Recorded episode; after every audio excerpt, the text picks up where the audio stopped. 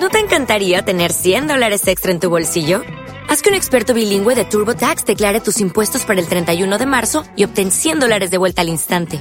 Porque no importa cuáles hayan sido tus logros del año pasado, TurboTax hace que cuenten. Obtén 100 dólares de vuelta y tus impuestos con 100% de precisión. Solo con Intuit TurboTax. Debes declarar para el 31 de marzo. Crédito solo aplicable al costo de la presentación federal con TurboTax Full Service. Oferta sujeta a cambios o cancelación en cualquier momento. Estás escuchando Noticias Celta Radio. La actualidad celeste en las ondas.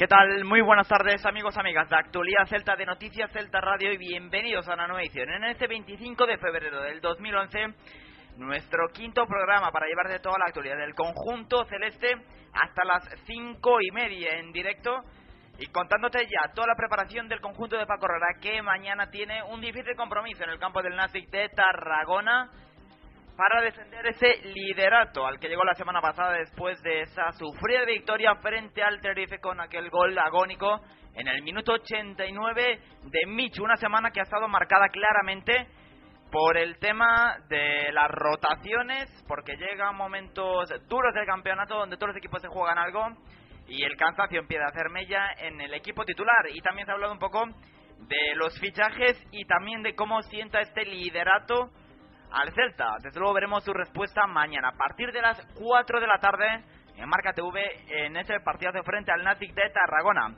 Hablaremos de todo eso, hablaremos del Nastic de Tarragona, escucharemos a todos los protagonistas que pasaron por rueda de prensa. También hablaremos del tema del Rayo Vallecano, eh, los eh, segundos clasificados ahora mismo con 50 puntos que desde luego están pasando por un mal momento en el terreno de lo social y de lo económico. Ayer podíamos escuchar a José Ramón de la Morena en el larguero que hablaba con María Teresa Rivero, con Movilla, uno de los capitanes del Rayo, y eh, José Luis Gil, un representante de la AFE. Tenían desde luego una calorada discusión con el motivo de que el Rayo Vallecano, según se comenta, debe 10 meses a sus jugadores. Desde luego, situación preocupante en el conjunto madrileño. Hablaremos en tertulia de este tema y de otros muchos con Marcos López y con Carlos Iglesias Castrillón de Faro de Vigo, que también, como siempre, nos va a hacer un análisis de la Liga Adelante y del Nastic de Tarragona, ya a punto de finalizar el programa, y también, como siempre, con las últimas noticias, con los horarios y con algún pequeño lío que tenemos ahí con las peñas y buenas noticias también que nos llegan desde la cantera con la participación de Denis con la selección sub-17. Este es el menú que tenemos preparado para este 25 de febrero del 2011 a las 4.32, a las 3.32 en la Comunidad Canaria hasta las 5 media. Arranca Actualidad Celta en Noticias Celta Radio.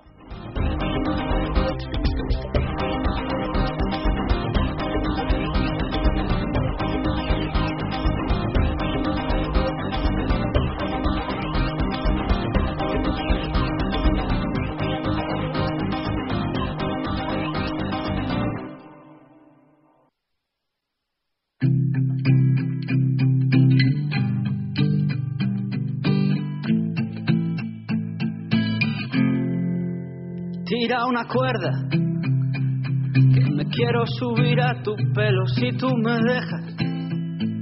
Me entretengo con cientos de sueños de esos pequeños.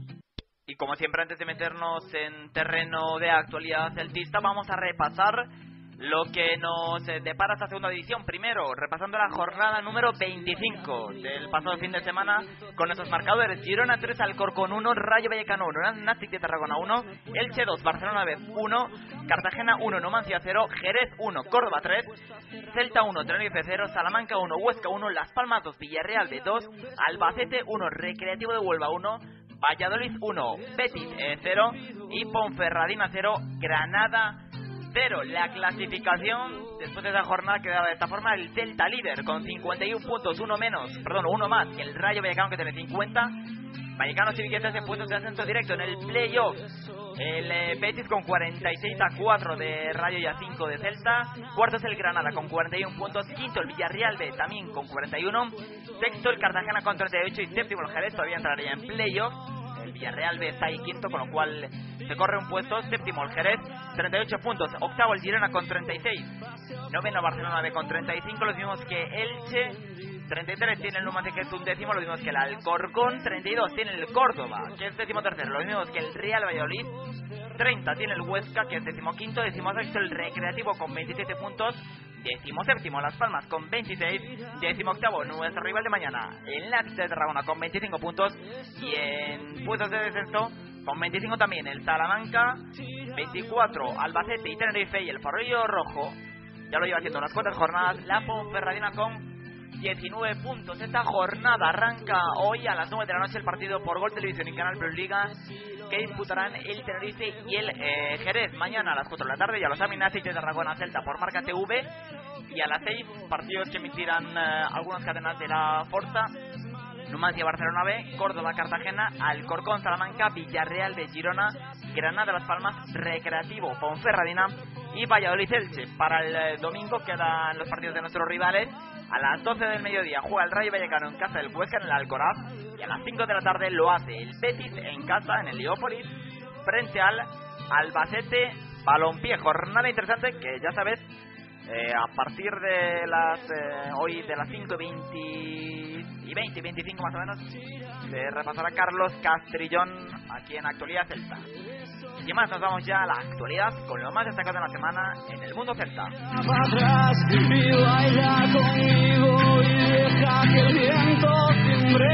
caminos de tiempo perdido. Piedras mal puestas, de tardes tan muertas, buscando tu ombligo.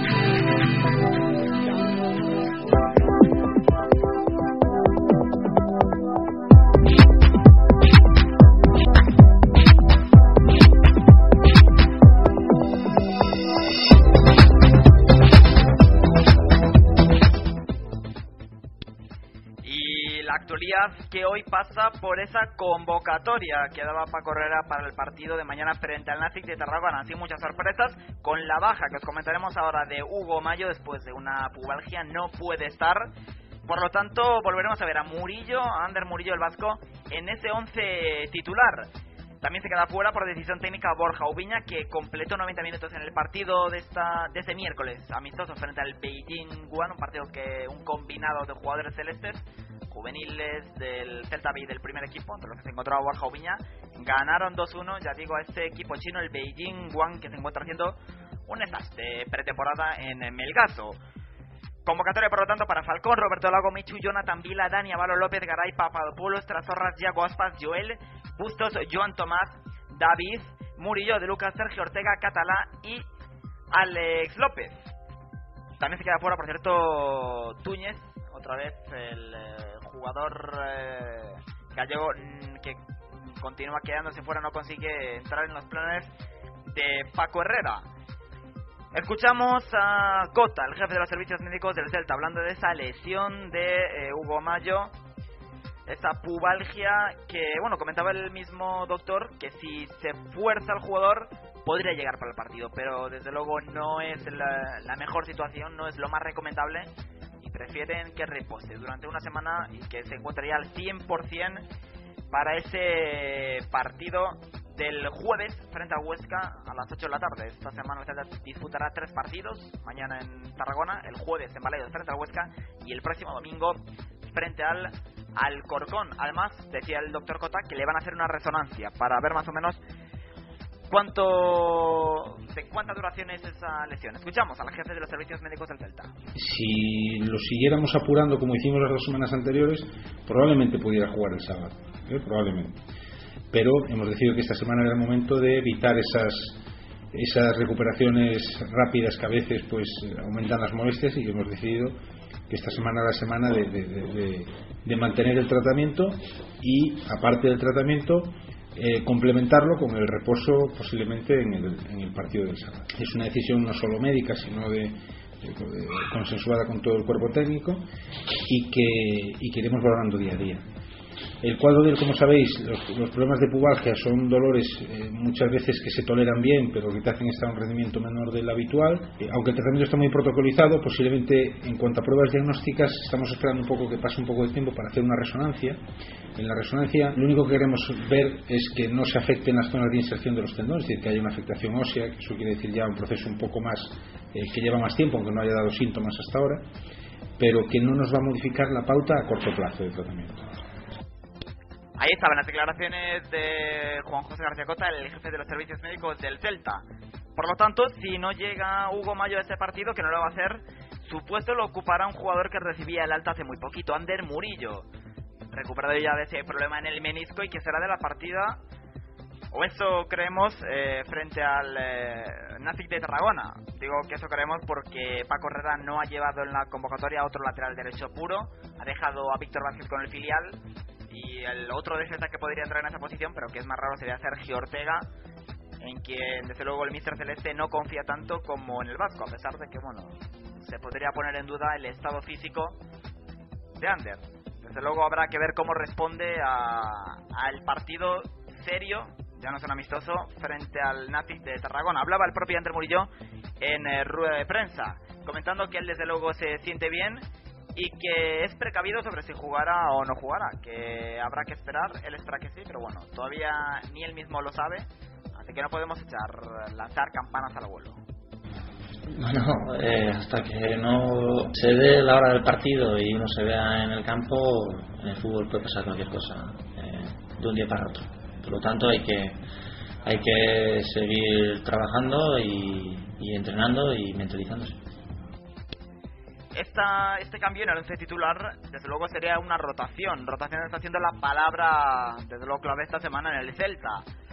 Principalmente porque, perdón, llegan compromisos difíciles o quizá más que difíciles llegan compromisos donde el Celta va a tener que disputar partidos muy físicos, partidos donde nadie va a regalar nada, donde ya todos los equipos están jugando algo debido a este nuevo sistema de ascenso que prácticamente hasta el décimo pueden luchar por meterse en los puestos que dan derecho a primera división y del décimo para abajo se están jugando a la permanencia. Con lo cual nadie va a regalar nada, habrá que pelear cada balón, cada gol como si fuese el último. Y han saltado el tema de la palestra las renovaciones. Ya Paco Herrera, lo escucharemos después, comenta que seguramente introduzca alguna que otra en el partido de mañana frente al Nacic de Tarragona y Cota, el jefe de los servicios médicos, que lo escuchamos antes hablar del tema de Hugo Maya y de Murillo, bueno, pues eh, también habló sobre estas rotaciones, que hay que tener cuidado con esos tres partidos y que hay algún jugador que ha tenido alguna molestia durante la semana y que a lo mejor no vendría de más, no estaría de más reservarlos. Es el caso de Alex López. Escuchamos a Cota. Aquí entra también la valoración que haga el cuerpo técnico de esos tres partidos seguidos y de las rotaciones que quiera que quiera hacer en ese momento. Obviamente, pues el eh, Paco Herrera ya ha hablado conmigo en este sentido para ver qué jugadores podrían estar más eh, cargados o sobrecargados para evaluar esas rotaciones. Entonces, pues hay algunos jugadores con molestias, como puede ser Alex, que también tienen una cierta molestia muscular, que, como os digo, no son limitantes en absoluto para poder jugar este fin de semana, pero estamos valorando mucho esta, esta semana de tres partidos que tenemos por delante. Desde luego que sí. También hablaba de estas rotaciones Roberto Trasorras, un jugador clave para el esquema de Herrera, desde luego dudamos mucho que el Mister Celeste prescinda del de Es el jugador que le da otra, voy a decir otra velocidad, no, le da ese pase, ese último pase, ese último golpe de calidad para que el balón llegue en condiciones tanto a Lucas como a, David Rodríguez, a los hombres gol de este Celta. Trazorras eh, decía que entiende estas rotaciones, aunque si por él fuera, jugaría los 90 minutos de los próximos tres partidos que en una semana tendrá que afrontar el Celta. Pues cosas del Mister. El Mister sabrá si lo cree oportuno, me dices tú oxigenar. Yo particularmente estoy físicamente perfecto, porque bueno, todo el mundo le gusta jugar, le gusta jugar todos los partidos, pero bueno, estamos viendo que el que salga tiene plenas garantías, el mister considera oportuno pues rotar o bueno, o no rotar o cambiar y, poner otra cosa. Eh, mister es el que más sabe de todos y, y lo hará por el bien del equipo, ¿no? Pero particularmente uno siempre quiere jugar y, y bueno, pero aceptará lo que Mister diga. Así que él cree oportuno estos tres partidos porque están más puntos, oxigenar, como dices tú, o cambiar. Sabemos que hay plenas garantías para que el que salga pueda hacerlo bien, pero uno siempre quiere jugar y, y si a mí me preguntas, yo por mí jugaría los tres partidos de 90 minutos, pero eso es cosa Y un jugador del banquillo que pide paso es Dani Avalo, que desde luego está siendo uno de los preferidos a la hora de ser un recambio en la segunda parte, de revolucionar el partido. Y ahora sí que pide un sitio y está deseando ya esa oportunidad de demostrar al mister que puede entrar en el once titular.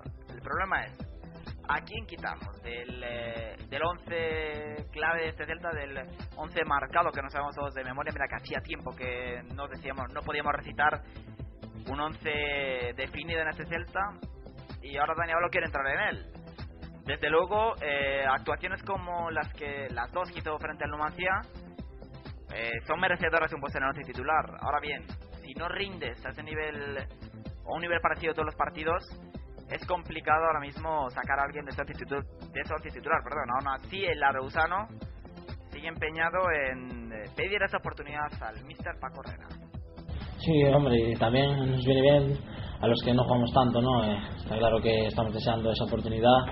Eh, sabemos que la gente lo está haciendo muy bien, la gente que está jugando eh, y que estamos, gracias a ello estamos estando muy arriba, pero yo creo que ojalá podamos tener más minutos y algún día jugar de inicio los que tenemos menos oportunidades y si llega pues pronto mejor y si no pues nada, como te decía antes, seguir trabajando y a seguir luchando para entrar en el equipo mensaje que manda Paco Herrera de esas ganas de entrar en el primer equipo. Un Paco Herrera que era el que faltaba para hablar del tema de las rotaciones y hablaba hoy en rueda de prensa, en su rueda de prensa de todos los viernes, afirmando que sí, que seguramente haya alguna rotación. Y cuando le preguntaban sobre la de Alex, eh, o Alex es el jugador que bueno había tenido molestias eh, durante la semana, y era el que más papeletas tenía para ser sustituido en principio por Michu como recompensa al gol al golazo que metió el obetense y al buen trabajo que estaba desarrollando en los últimos partidos el, el jugador obetense. En principio iba a entrar él por Michu perdón él por Alex López. Pero hoy Herrera ha dicho que bueno que desde luego los motivos físicos en cuanto a lesiones no van a ser eh, si no si no son de gravedad evidentemente no van a ser un motivo para rotar o para variar el, esquema. Lo cual nos deja un poco con la duda de si finalmente el Ferlano será o no uno de los damnificados en esas rotaciones que prevé el Mister Celeste. Bueno, tenemos una semana tres partidos y, y algún movimiento tiene que haber. ¿eh? Sí que ahora, yo no sé si llamarle rotaciones, bueno, pues puede ser la palabra. Y trataremos de equilibrar cada semana el que haya alguna línea o cada, eh, cada semana por lo menos una línea que haya un jugador que tenga descanso en función de, del rival, en función de que sea casa o fuera. La primera toma de decisión no va a ser porque alguien tenga molestias, sino va a ser simplemente porque tenemos que tomar una decisión de hacer un equipo eh, que compita, que pelee el partido para intentar ganarlo. Eh, y estudiar quién va a descansar el jueves siguiente, nada más eso. Pero no, no va a ser, eh, si tomo la decisión de Alex, no será por ese motivo. Estaremos atentos a ver quién es finalmente el damnificado o los damnificados en las rotaciones que prevé el Mister Celeste. Otro de los temas eh, de la semana fueron eh, los rumores en cuanto a fichajes salieron los nombres de Toche, delantero del Cartagena, un delantero desde luego que ya había sonado para el Celta y que lo vuelve a hacer, termina contrato esta temporada con el conjunto de Cartagonova y suena muy mucho para el Celta, sobre todo si el conjunto celeste es quien de ascender y estar la próxima temporada en la Liga BBVA. Otro jugador que sonaba con más fuerza era Dimas. Nuestra compañera Paula Montes de Radio Vigo de la cadena SER anunciaba a través de su Twitter que probablemente el jugador ahora del Numancia tuviera ya un precontrato firmado con el Celta para la próxima temporada. Un jugador de 27 años, joven, catalán, de la Pobla, perdón, de Santa Coloma de, de Gramanet, que bueno, eh, estuvo militó en las categorías de inferiores del Fútbol Club Barcelona, incluso llegó a debutar con el primer equipo en la pretemporada del 2008. Finalmente no encontró acomodo en el conjunto culé, en la Masía, y fue al Numancia donde quien finalmente apostó por él y donde realmente pues aportó cosas muy interesantes al, al conjunto soriano. Aquí en Vigo ya nos es conocido eh, la pasada temporada en el primer partido liguero en un Celta 1, Numancia 2. Él fue el artífice del segundo gol numantino, un auténtico golazo, es un jugador con una calidad eh, técnica exquisita y también lo que es importante, eh, trabaja, es decir, a la hora de bregar, desde luego no se arruga y, sí que pone de lo suyo en ese centro del campo, del que es un amplio conocedor y muy buen dominador. Ya digo, esa calidad técnica más que destacable y un buen bregador, un buen luchador en ese centro del campo. Habrá que estar atentos a esos fichajes, sobre todo para la primera división, camino de la primera que están muy encarrilados y seguimos en un liderato que esperemos no nos dé vértigo. Eh, mañana, ya os decía en la introducción, veremos si realmente este Celta tiene miedo a las alturas.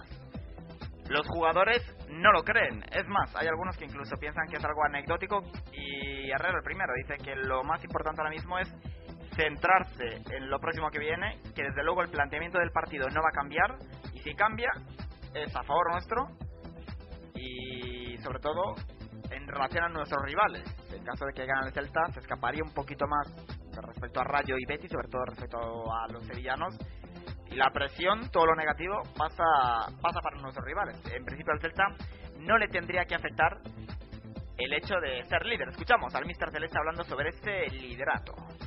Ahora solamente hay que pensar, solamente hay que pensar en que tenemos que ganar a Nasti. No nos queda otra. Eh, no nos queda otra. Que los demás empiecen a pensar en otras cosas.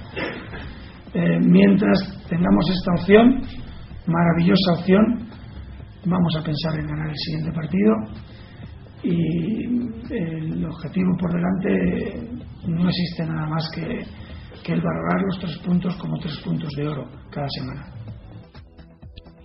Uno de nuestros rivales es el Rayo Vallecano. Ayer en, los micrófonos de la cadena SER, en el larguero con José Ramón de la Morena, María Teresa Rivero, Movilla y José Luis Gil de la ACE. Movilla es uno de los capitanes del conjunto vallecano tenían desde luego una tensa discusión, una aclarada discusión respecto a las mensualidades que le debe o no la familia Ruiz Mateos, el esposo de la señora María Teresa Rivera, la presidenta del Rayo Vallecano, que le debe a sus jugadores.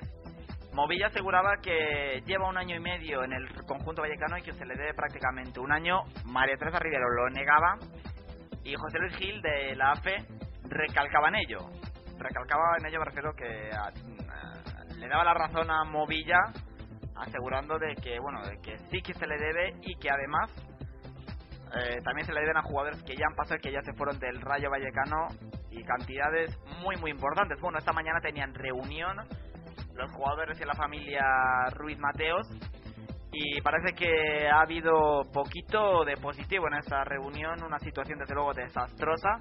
Hablaba también el presidente del AFE, Luis Manuel Rubiales, que decía que bueno se han encontrado con el Rayo eh, una plantilla unida ante una nueva injusticia, pero es el tercer club tras Betis y Recreativo que va a entrar en concurso en la ley concursal de la que María Teresa Rivero ayer en el arquero intentaba evadirse diciendo que no, que no, que el Rayo Vallecano si entra, bueno pues ya se comentará, pero que nadie dé por hecho que el conjunto vallecano va a entrar en ley concursal, bueno pues sí, sí que va a entrar.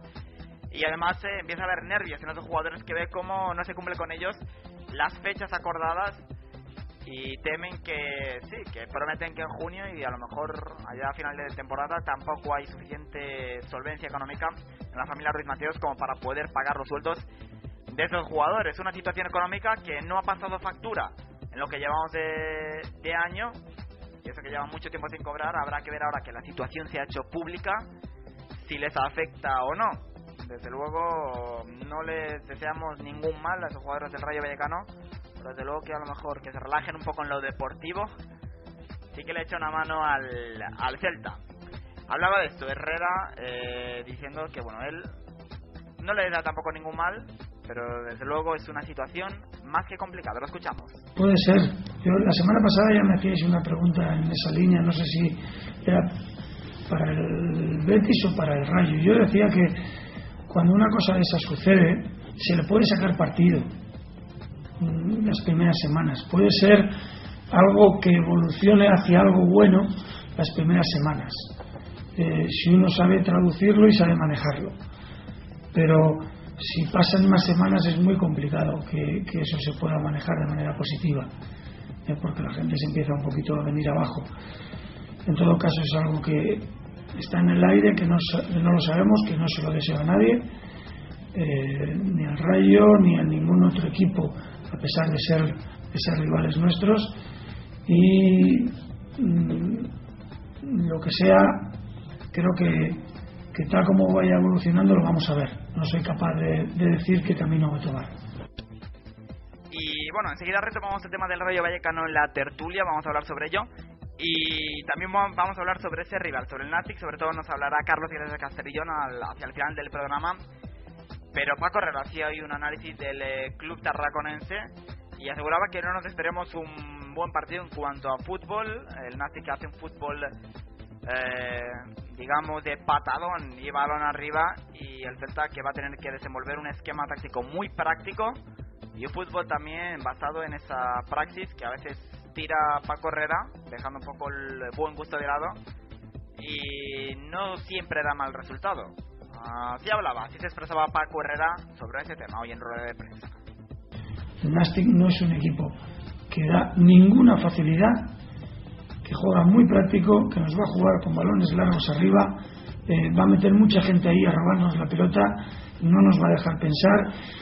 ¿Y cómo juegas bien así? Es muy difícil, es muy difícil. Por lo tanto, va a haber que ser un equipo muy práctico. Y así antes del partido lo tenéis que entender vosotros también. ¿eh? Eh, y un equipo que tenga mucha velocidad mental para sacar el balón de zonas de presión, porque si no, vamos a tener muchas dificultades o más dificultades de las que nos encontraríamos si estuviéramos muy muy ágiles de mente, muy rápidos de, pensamiento. Bueno, ahí estaba el análisis del Nastic de Tarragona por parte de Paco Herrera. Yo os digo, Carlos Iglesias Castellón, hacia el final del programa nos comentará un poquito qué tenemos eh, que tener en cuenta de, de, este equipo tarraconense que está ahí luchando por la permanencia, ahora mismo en el decimoctavo lugar, en puestos de azufre. Hacemos un parón y continuamos aquí con la tertulia para analizar lo más destacado de los temas del día. En Actualidad Celta y Noticias Celta Radio.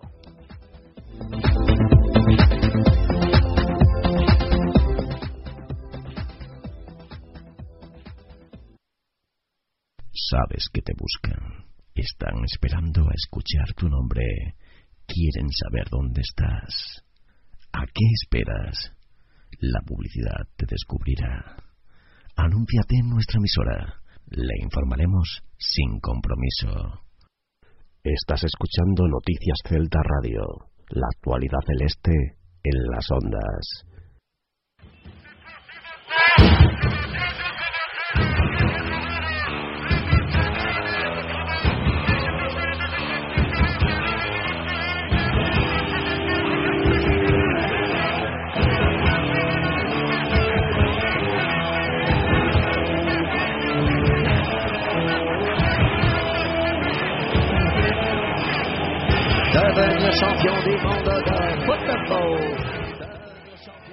Continuamos aquí en la actualidad Celta, Noticias Celta Radio y tiempo ya para el análisis y para la tertulia.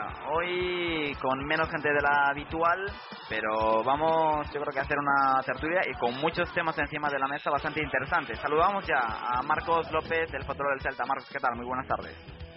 Hola, buenas tardes.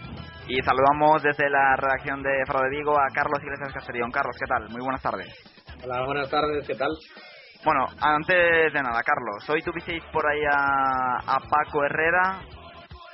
¿Qué tal? ¿Qué tal esa experiencia en la entrevista con el Mister? ¿Qué conclusiones sacas? Pues bueno, saco varias conclusiones. Primero, que Paco Herrera en las distancias cortas es un tipo bastante afable, bastante bonachón. Y luego que la gente está muy muy ilusionada con, con este Celta. Eh, recibimos un aluvión de preguntas, vamos, impresionante. De hecho, Paco Herrera no pudo contestar a, todas las que mandaron los lectores. Eh, no sé si pudiste ver lo que fue el encuentro digital, pero más o menos los seis temas típicos, ¿no? Renovaciones de Micho, Falcón y Garay, nuevos fichajes, tema Ubiña, un poco, supongo lo que trataremos eh, ahora mismo en la tertulia. Y después incluso había gente que tiene el optimismo de que el Celta regrese a Europa, pues en un periodo, podemos decir, eh, vamos, a corto plazo.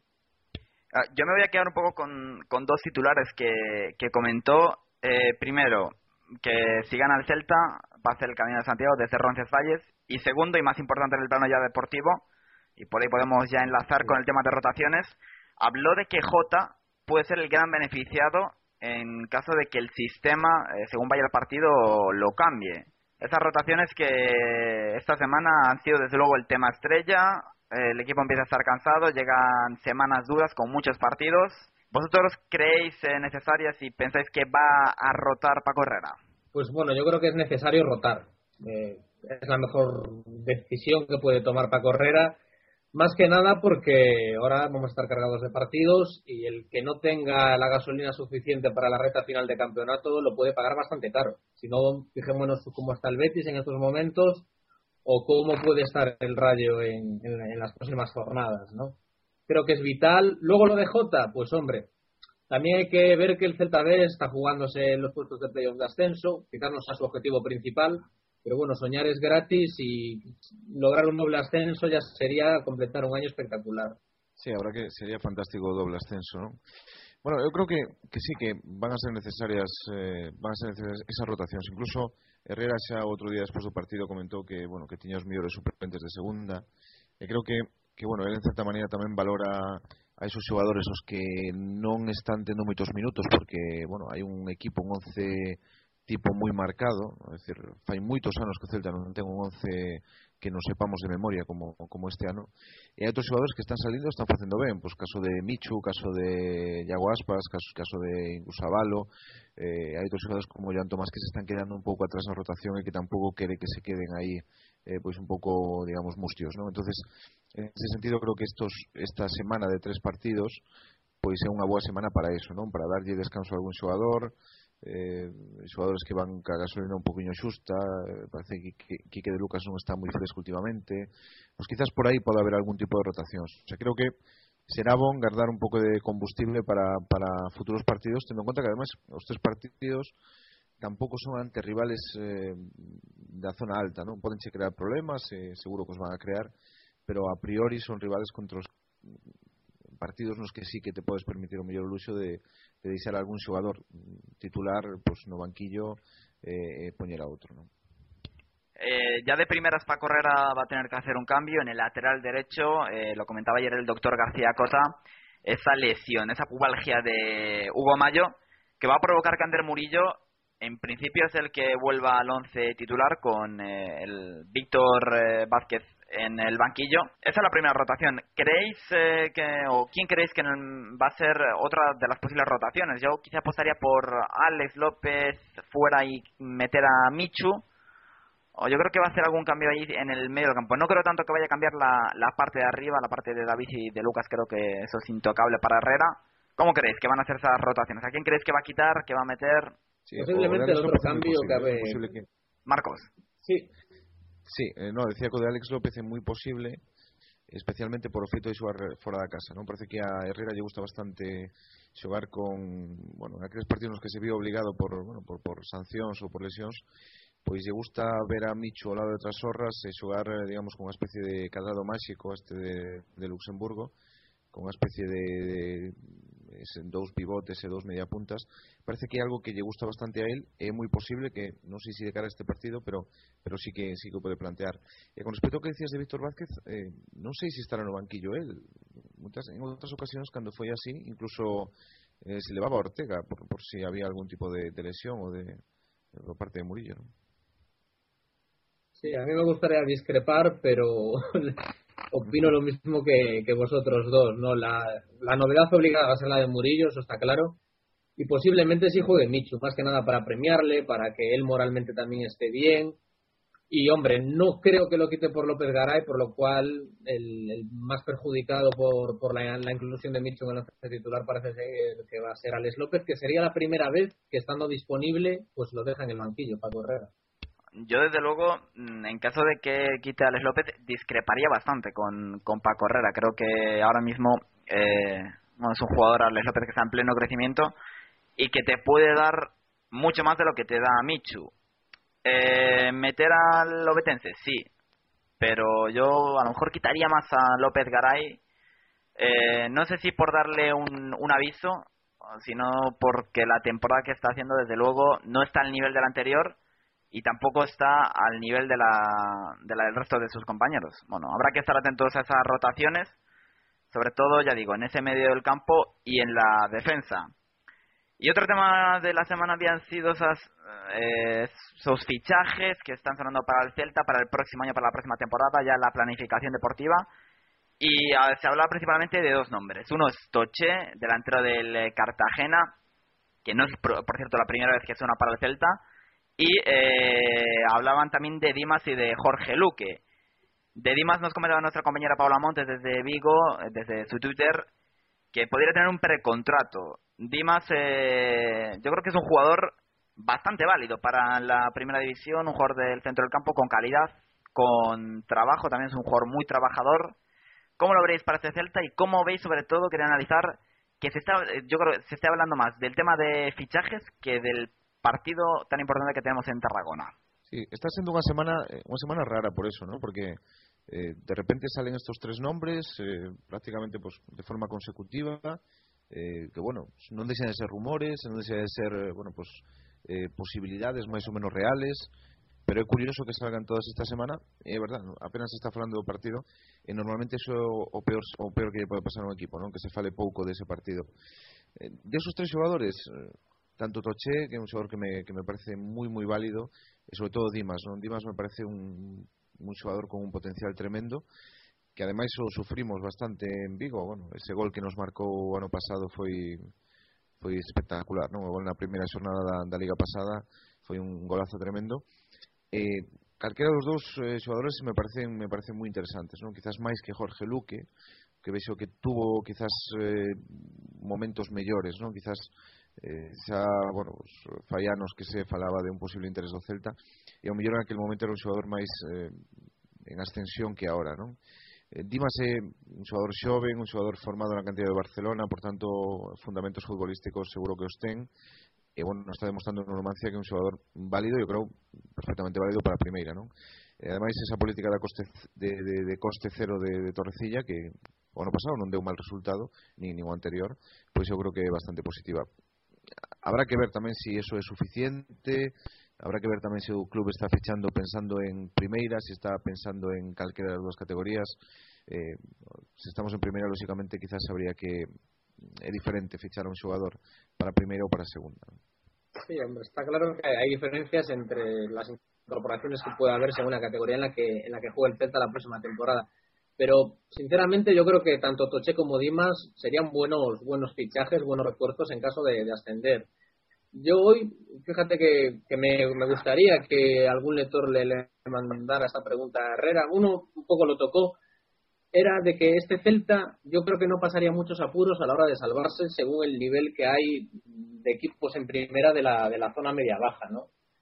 Y hombre, yo creo que Dimas, ya ahora entrando en análisis, es un jugador que tiene muy buena llegada, muy buen golpeo de balón. Es, esos disparos de, de, López Garay más propios del Seis Naciones, él a lo mejor habría metido más, más de uno. Y, y Toche, pues sería un recambio perfecto para David Rodríguez. En segunda, yo creo que sí, sobrado. En primera, yo creo que nos podríamos salvar sin, sin ningún tipo de complicación. Eh, hombre, eso está claro, desde luego, ya lo hemos comentado varias veces, el nivel eh, del décimo para abajo, más o menos en primera división, es bastante similar a la parte alta de la segunda división.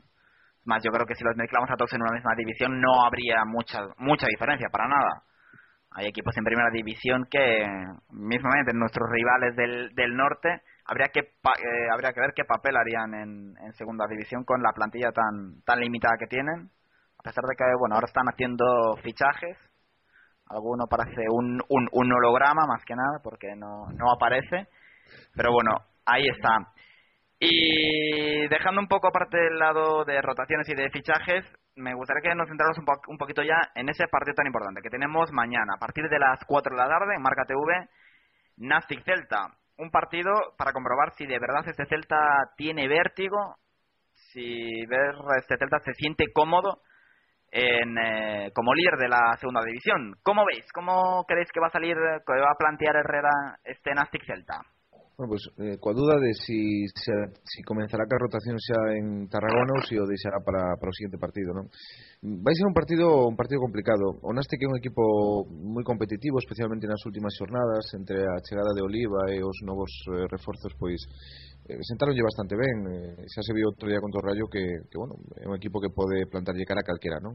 Eh, o que comentamos, o que comentan os xogadores sempre en rueda de prensa e o tópico que todo o mundo dice que a segunda volta pois eh, todos os equipos eh, se transforman e todos os equipos son, son difíciles E realmente sí é así, non? Porque o Nástica ahora mismo se está xogando o sábado se xoga a vida prácticamente, non? É dicir, un partido que se o gana pois eh, respira un poquiño eh, e se o perde pois pode volver a postos de descenso, non? Entonces, xogando contra equipos así que se de, defenden pois eh, como gato panza arriba, pois normalmente vai ser un partido complicado.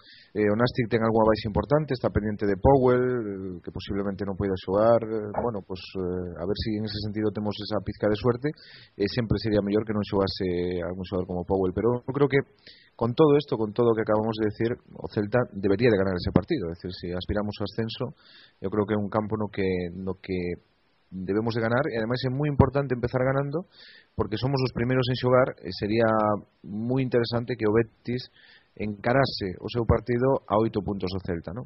Eh, unido ás cinco derrotas que consecutivas que levan e eh, o feito de empezar a xornada prácticamente empezar, empezar o seu partido a oito puntos do, do Celta e eh, pois, quizás podía ser algo que un puntiño máis eh, dentro desa escasa motivación que parece ter o Betis e dentro desos nervios que están ahora mesmo instalados ¿no? en, en, en Sevilla Sí, yo, yo preveo un partido bastante complicado, sobre todo si al finalmente, si finalmente se decanta por Micho. Más que nada porque a lo mejor el, el ritmo del partido puede ser un poco lento de más. Con Alex López, pues siempre tienes la, la posibilidad de que si cubren bastante a Trasorras, Alex López tiene la profundidad suficiente y, la calidad de pase, de pase final, pues para que David o De Lucas o, o, quien sea pues pues anoten anoten gol no y bueno lo que comentaba aquí Marcos no el Nastic tiene eh, bajas bastante importantes ha vuelto a lesionar Rubén Navarro Powell es duda que fue el autor de, del gol el otro día en Vallecas y es el máximo goleador de, los catalanes. Y bueno tiene bajas importantes que ya comentaremos después. Y el problema del Nastic pues es su, su falta de gol. Lo que pasa que y ahí estoy de acuerdo con Paco Herrera, que es un tópico, pero es cierto, en estos momentos de la temporada no hay ni rival ni fácil ni, ni difícil, ¿no? O sea, ahora todos se juegan las habichuelas y llevarse los tres puntos va a ser, va a ser muy complicado jornada a jornada. Y va a ser vital ganar. Juegas a las cuatro, tus rivales directos saben cuál, cuál es tu resultado y el Betis pues le puede entrar más el vértigo sabiendo que el Celta se le puede se le puede ir tres puntos más más arriba o el Granada acercarse también el Granada se está acercando bastante a, la zona de, ascenso directo el Celta juega a las 4 de la tarde Betis y Rayo juegan el domingo el Betis juega a las 5 de la tarde eh, juega en, eh, en casa frente al Albacete el Albacete de David Vidal que ya como nuevo a, a resucitar al conjunto manchego y el Rayo juega a las 12 del mediodía en casa de un Huesca siempre muy peleón. Rayo y Betis, eh, los dos equipos metidos en problemas económicos. Eh, conocíamos ahora mismo que el Rayo Vallecano eh, todavía sus problemas económicos son más graves de lo que parecía. Ruiz Mateos había prometido pagar a la plantilla esta semana. Bueno, pues al parecer sigue habiendo atrasos, no va a poder ser. Y eh, hoy tienen reunión urgente en la sede del club entrenador, jugadores y eh, el máximo accionista de Nueva Rumasa, eh, Ruiz Mateos. ¿Creéis que la crisis económica que están sufriendo tanto vallecanos como béticos está detrás de un poco la crisis tanto de juego como de resultados. Sí, bueno, evidentemente eh, ese tipo de, de, de noticias o ese tipo de, de, sucesos extradeportivos nunca son vos para una plantilla, ¿no? Eh, que coincida ahora mismo, por exemplo, que, que o Betis haya perdido estos cinco partidos eh, justamente cando as cosas están máis eh, incertas por, por Sevilla, pois pues quizás non sea unha casualidade, non? eu vin o partido contra o Elche, vin certas actitudes de algún xogador que me resultaron sorprendentes, non? Eu creo que mm, a actuación de que creo que xa comentamos a semana pasada, eh, a actuación de Goitia, pois pues, non me pareceu normal en un porteiro que estaba facendo unha boa temporada e tuvo fallos que, que, que bueno, son un pouco un pouco extraños, non? En xeral, pois pues, tú ves os xogadores eh, evidentemente, claro, se xuntan as derrotas e se xunta todo, non? Eh, todos son cousas negativas e todo eso evidentemente sí que pode afectar. En canto ao Rayo, home, non sei hasta que punto. Eh, a noticia de, de que entraban en lei concursal se conoceu a semana pasada. Elevaban cinco meses sin cobrar. Eh, en esos cinco meses non se había notado moito. Non sei hasta que punto eso eh, provocou o empate contra o Nastic, por exemplo. Eu creo que no caso do Rayo non achacaría a temas económicos, senta que a largo plazo, por suposto que sí que llevan a afectar, e quizás no caso do Betis pois pode ser un pouco de todo, non? Tamén eu creo que están un pouco borrachos de, de, de halagos eh, despois de, de, de ganar o Barcelona de que, bueno, pues, o, o marca lle chama su Barça de segunda, que, que prácticamente estaba ascendido, yo creo que eh, a nivel mental, pues eh, estaban en primeira xa, decir, mentalmente estaban en primeira, estos eh, estos meses de competición pues era algo así como, bueno, pues un trámite de cara a primeira e, e de repente se encontraron con esa realidade, esa a baixa de Maná tamén puido provocar esas derrotas e, e, e ahora lles vai a costar volver á dinámica ganadora, non? Encima a crise económica por detrás, o sea que quizás pode que non sea a causa principal, pero evidentemente non axuda e aquí en Vigo pois pues, xa o vimos, non? Que vivimos un final de temporada eh, fai dos anos eh, horrible, quizás en parte debido precisamente a eso. Sí, hombre, de momento yo creo que las situaciones económicas no van a afectar, pero si a medida que vayan pasando las semanas y esto a lo mejor no tenga solución, sí que podemos ver alguna repercusión negativa para, para estos dos equipos, ¿no? Lo del Betis, además, se junta que es el grande de la categoría. Imaginémonos que el Real Madrid o Barça llevan perdidos cinco partidos seguidos la presión es brutal. Yo creo que jugar incluso estos días en el Villamarín va, va a ser bastante duro para, para los béticos. Pepe Mel está convencido, no sé si, si escuchasteis que dijo que, que, vamos, que en junio van a estar en, en, primera. Sí, sí. No sé, yo la verdad, eh, la estadística de Mel en las segundas vueltas no es muy positiva. No sé cómo él gestiona los picos de forma de, de sus equipos pero el otro día incluso en Canal Plus apuntaron que no solo Pepe Mel, sino Rubén Castro también en las segundas vueltas da un bajón de goles importante. Hombre, yo como celtista espero que Betis y Rayo pues bajen el nivel, pero también os digo una cosa, eh, los árbitros cuando ellos están en apuro siempre aparecen para echarles un cable. Sí, sí, ahora que non é casualidade, eh, a cantidad de penaltis que levan a favor, a cantidad de, de xogadas que sempre en caso de duda normalmente pitan a su favor es, tremendo. Pero yo creo que, que más extraño todavía es lo que lleva el Celta, porque bueno, que le piten penaltis a favor a Betis y Rayo, que bueno, que son equipos arriba potentes, pero es que el Celta, que es líder de la categoría, le han pitado un penalti a favor en toda la temporada. Se lo pitaron allá por septiembre, creo, contra el Tenerife. Sí, contra, el Tenerife, pues llevamos, una vuelta, llevan una vuelta sin pitar, sin pitar un penalti. Es, yo, hay de verdad eh, cosas que... Sorprendente. En fin. Eh, bueno, mmm, ese partido mañana a las 4 de la tarde frente al Nastic. Y lo más o menos lo que comentábamos, esos cambios en la defensa, entrará Murillo, suponemos también que entrará Micho, en principio por, por Alex López. Me gustaría que me dierais un pequeño resultado, una porra, una pequeñita porra aquí, a ver si seguimos en el liderato, ¿no, Marcos? Sí, creo que vamos a seguir en el liderato, vamos a ganar eh, un 2. ¿Goles de? Los goles vamos a decir de David Rodríguez un y de Catalá de cabeza otro. Carlos. Yo me decanto por un 0-2. Michu y David. Si Michu marca, yo creo que se convertiría en uno de los eh, jugadores, o si no el que más, el jugador de segunda división que más aprovecha minutos por encima de, de Joan Tomás. Porque ha jugado muy, muy poquito y lleva ya cinco goles la verdad. Sí, sí, en minutos, non teño dato aquí dos minutos que xogou, pero pero sí leva un, unhas cifras moi boas. ¿eh? Desde luego, y, y, se le achacaba eso, eh, quizás su pasividad, pero desde luego no se le puede negar, el gol que tiene es, es terrorífico, un mediocentro tiene uf, una llegada increíble, la del Obetense. Quizá lo que le llama más la atención de equipos como Sporting o, o equipos de primera división que ya han llamado a la puerta del Celta para preguntar por el, por el jugador celeste. Sí, o igual se paga. Lo que pasa es que a mí me sorprende, eh, o sea, de cara a afición, pues es normal que tú ves sus resúmenes, eh, normalmente non ves todos os partidos de segunda, ou a maioría de xente non os ve, non? E eh, con que máis se queda cos goles, pero me imagino que a, os directores deportivos, eh, os olladores, pues terán que ver os partidos enteros, non? É dicir, non é só ver os resúmenes. Eh, se si aquí en Vigo non estamos moi satisfeitos co rendimento de Micho, ainda que marque goles, eh, resulta un poco sorprendente que, sea tan cotizado por lo feito de que tenga esa capacidad de marcar goles. Non, todo é gol, é dicir, no fútbol o gole a, o sea, o que finaliza o que de, define os partidos, pero hai moitas outras cousas aparte de marcar goles. ¿Tú crees que llegará a, a renovar a final de temporada? No sé, está, está realmente complicado porque da la sensación de que hay bastante distanciamiento entre ambas partes. No sé si en las últimas semanas se están mirando relacións, pero parece que fai un mes non había interés por parte de ningún dos dous, según según se comentaba. Quizás ahora pues haya un pouco máis, pero vexo realmente complicado. Vexo realmente complicado que renove. Igualmente vexo complicado que haya un equipo de primera que aposte por Micho a día de hoxe. Yo la verdad, desde luego, no, no lo veo para nada aquí la, la próxima temporada. Ni creo que el Celta va a apostar mucho por él, ni creo que él, si ve que el Celta no tira, no creo tampoco que fuerce al, ni a su representante ni a, ni a nadie del Celta. Bueno, pues hasta aquí, que nos vamos de tiempo. Marcos, un placer. Igualmente, muchas gracias.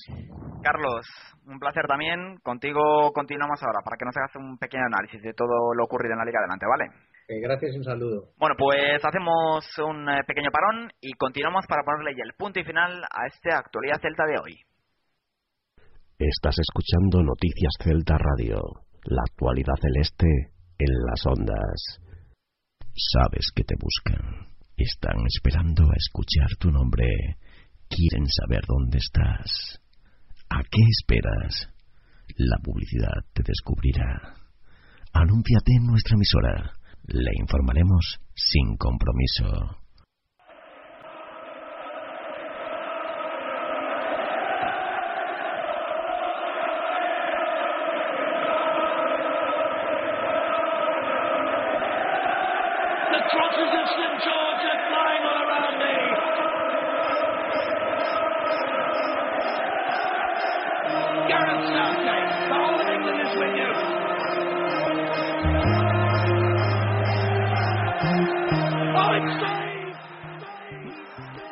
Aquí en Actualidad Celta, en Noticias Celta Radio y para acabar como siempre vamos con el análisis de nuestro próximo rival y de lo más destacado de esta jornada de la Liga Adelante.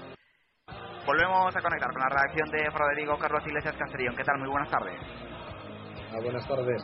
Bueno, partido este sábado a las 4 frente al Nastic para seguir en el liderato y un partido frente a un Nasi que viene con urgencias, pero el Celta tiene que estar muy atento porque es un conjunto muy peligroso. Sí, el partido de ida fue, digamos, un partido bastante monótono. Recordemos que Lucas metió en los primeros minutos y después el Nastic tuvo la posesión de balón, pero no, no creó peligro. El gran problema del Nastic es su falta de gol. Rubén Navarro lesionado, Ludovic del Porte, aquel jugador del, los Osasuna, pues tampoco se acaba de recuperar. Borja Viguera, que era una de las sensaciones del Nasti, se lesionó hace, hace 15 días y ahora están buscando un delantero porque tuvo una, rotura de, los ligamentos. Y están sonando Portillo, que ya militó en el Nasti cuando estaba en primera, y, Antoñito. El Nasti, pues, como comentábamos, poco gol, es el cuarto equipo que menos goles anota en, en la liga adelante, es el equipo que menos partidos ha ganado, solo uno le supera, que es la Ponferradina, que tiene unos datos bastante, bastante malos, que la Ponce solo, solo ha ganado tres, tres encuentros. La clave del, del Nastic se centra en un hombre, que es Fernando Morán. 34 eh, años, veterano, pero tiene una clase impresionante. Hay que ver, hay que tener mucho cuidado con esas jugadas de estrategia, porque el otro día ya un rival directo, el Rayo, ya, ya lo padeció. Posible baja también Powell, que es el máximo goleador del, del Nastic, también goleador el otro día en Vallecas. Y ya te digo, baja importante en el centro de la defensa, Sergio Díaz, que fue expulsado en el partido ante, ante el Rayo, Seoane por acumulación de tarjetas, que es uno de los, de los pivotes en medio campo que, suele usar Juan Carlos Oliva. Y hombre, en principio es un partido trampa. El Nastic, digamos que no viene tan presionado que, hace unas semanas porque ha salido de los puestos de, los puestos de descenso, pero ganar en el nuevo estadio no, no va a ser tarea fácil. Hablamos antes en la tertulia de esas posibles rotaciones que va a hacer el Celta. ¿Crees que la entrada más que posible de Micho por Alex López puede beneficiar al Celta para hacer frente al Nastic? Hombre, yo creo que la entrada de Michu tiene sus puntos buenos y sus puntos malos.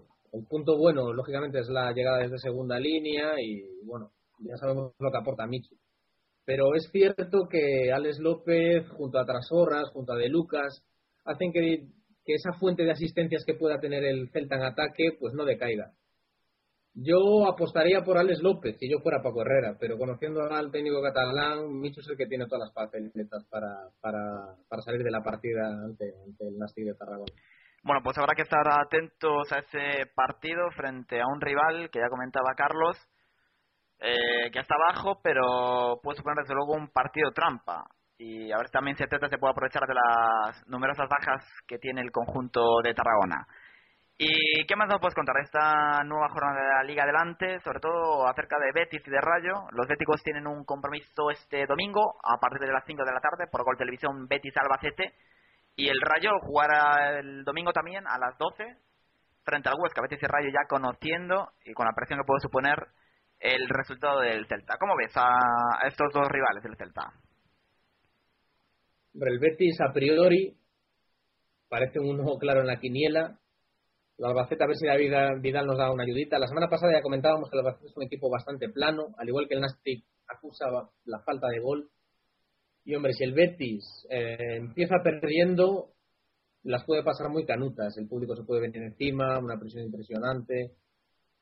No sé, el Betis a priori lo tiene fácil, pero ya te digo, según cuáles sean los, los resultados que, que, vaya viendo durante, durante el tiempo de juego, las sensaciones pueden ser bastante, bastante diferentes. El Rayo, el Rayo, pues hombre, visita un campo a priori complicado como es el Alcoraz. El Huesca es un equipo que también acusa la falta de gol y ya lo, ya lo analizaremos más profundamente la, en la próxima jornada. Pero también es cierto que el conjunto que dirige Onésimo encaja pocos goles, ¿no? De hecho, una de las de las batallas de esta jornada en el nuevo estadio va a ser esa lucha Falcón-Rubén Pérez por el Zamora. Y el meta del, del Huesca también está metido en esa lucha. Yo aquí apostaría por un empate de los de, los vallecanos. A ver qué pasa y una, una clave de, de, lo que puedan hacer tanto Rayo como, como Betis puede ser lo que apuntó antes Marcos López en la tertulia. Si el Celta gana, la presión que pueden tener Rayo por esa crisis económica que está viviendo y la posible deportiva en la que se puede meter, y el Betis, que está inmerso en una crisis de ambas características, puede, puede ser importante y bueno, ya veremos si el Celta se afianza en, en, el liderato o si en cambio también padece mal de altura que ha, padecido tanto Rayo como Betis en las últimas semanas.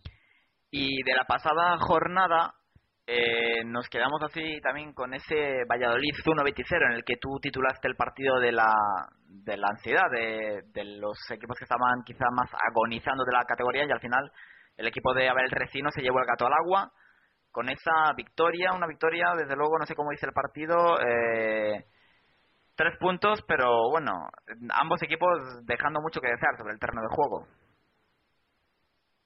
Sí, las prisas nunca son buenas consejeras y eso es lo que se vivió en el campo. Lo importante era ganar, la imagen daba igual.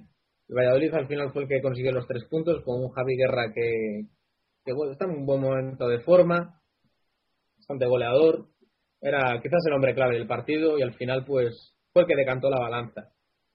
Pero ya te digo que el Valladolid no, no creo que resurja, tiene mucha presión. Me recuerda un poco al Celta cuando descendió. Eh, tiene esas prisas, esa presión de la afición, en casa no se siente cómodo. Y Abel Resino tampoco ha sido el revulsivo que, se esperaba, ¿no? En Pucela. Y Betis, ya te digo, o sea, en Sevilla se puede liar bastante gordas y si no se gana un conjunto como el Albacete que, pues que tiene muchas prisas, que, es un conjunto que, apenas tiene jugadores importantes para salvar incluso la categoría. De hecho, el, conjunto ético, los, los vertical blancos tienen ahora un calendario bastante asequible para, para recuperar sensaciones. Ya veremos cómo, cómo acaba esto. Pepe Mel dice que en junio estarán en primera. No sé, el tiempo dará y quitará razones. Y leímos por ahí que la Ponferradina, ahora mismo última clasificación con 19 puntos, a 6 del descenso, era prácticamente carne de, de segunda división B. Yo desde luego pude ver el Ponferradina Granada del pasado domingo y muy poquito el, el equipo del Toralín, ¿eh? muy, muy pobre. Muy pobre. Además, yo también vi el partido y el estado del terreno del juego también era, era bastante penoso, ¿no? Era, lamentable, lamentable era. Había, era un charco. Totalmente. me recordaba un poco al nuevo Arcángel hace unas semanas cuando jugaron tanto Depor y también jugaron varios partidos de, segunda con, vamos, con el, con el césped bastante húmedo. Y, bueno, eh, lo, mejor fue que el Granada no ganó. Yo temo mucho al Granada. No sé si es por porque tengo razones o no para, para temerles, pero es un equipo con gol. Geijo no jugará esta jornada. Y, a ver, a ver, el Granada que si se acerca al Betis o, en cambio si, si, si va pinchando un poquito porque llevaba una racha bastante espectacular.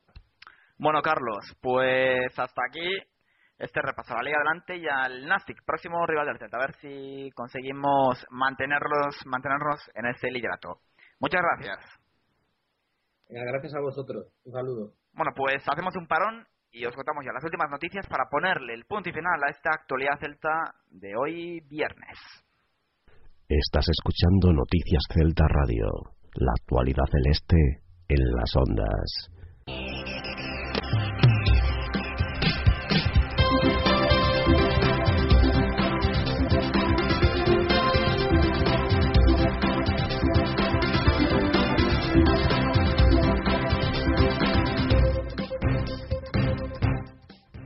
Hacemos, hicimos un pequeño parón para acabar ya prontito en la hora y contarte las últimas noticias que pasan principalmente por la cantera donde tenemos muy buenas noticias que nos llegan como suele ser habitual en clave de un chico, en clave de la auténtica joya de la cantera celeste de Denis que fue titular en el partido de preparación con la selección española sub-17 en los dos últimos partidos de esta selección que eh, durante esta semana.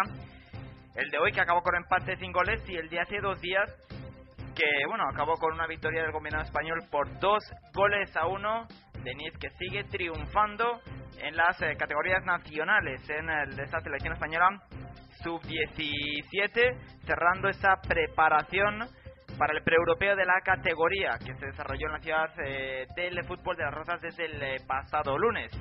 El 13 disfrutó también durante media hora en el primero de los amistosos ante ese mismo rival que tuvo lugar el pasado martes y bueno, ya con esos partidos el seleccionador Ginés Meléndez apura esa preparación para la fase clasificatoria que tendrá lugar en la región belga de Amberes eh, y eh, de ahí un, grupo entre Bélgica, Inglaterra e Irlanda del Norte, de ahí saldrá la selección que participará en el europeo de la categoría que tendrá lugar en Serbia entre los días 3 y 15 de mayo. Esto en cuanto a la cantera. En cuanto a los horarios, te comento eh, ya somos el del próximo partido, el Celta Huesca en Balaídos el próximo jueves a las 8 de la tarde, partido que emitirá Gol Televisión.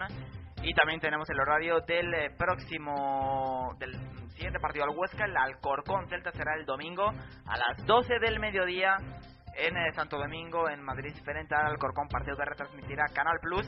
Y tenemos rumores de que el partido entre Celta y Villarreal, el, el siguiente al del Alcorcón, en Balaido será el sábado a las el eh, sábado 12 de marzo a las 6 eh, de la tarde y lo retransmitirá en un principio la el segundo canal de la televisión de Galicia. Y para finalizar te contamos una última noticia que nos eh, que leíamos ayer sobre un pequeño lío que hay con la Federación de Peñas sobre el número de autobuses que el club va a poner va a subvencionar para el viaje de Alcorcón. Tan solo 5 cuando había gente para llenar casi 10 desde luego enfadados desde la Federación de Peñas y en principio se espera que desde el club se recule y se tome una decisión quizá un tanto más lógica subvencionando algún que otro autobús más, porque cinco autobuses la verdad son muy poquitos para aquellos que quieran desplazarse a Madrid el eh, próximo, dentro de dos partidos, para disfrutar de ese Alcorcón Celta el domingo a las 12 del mediodía.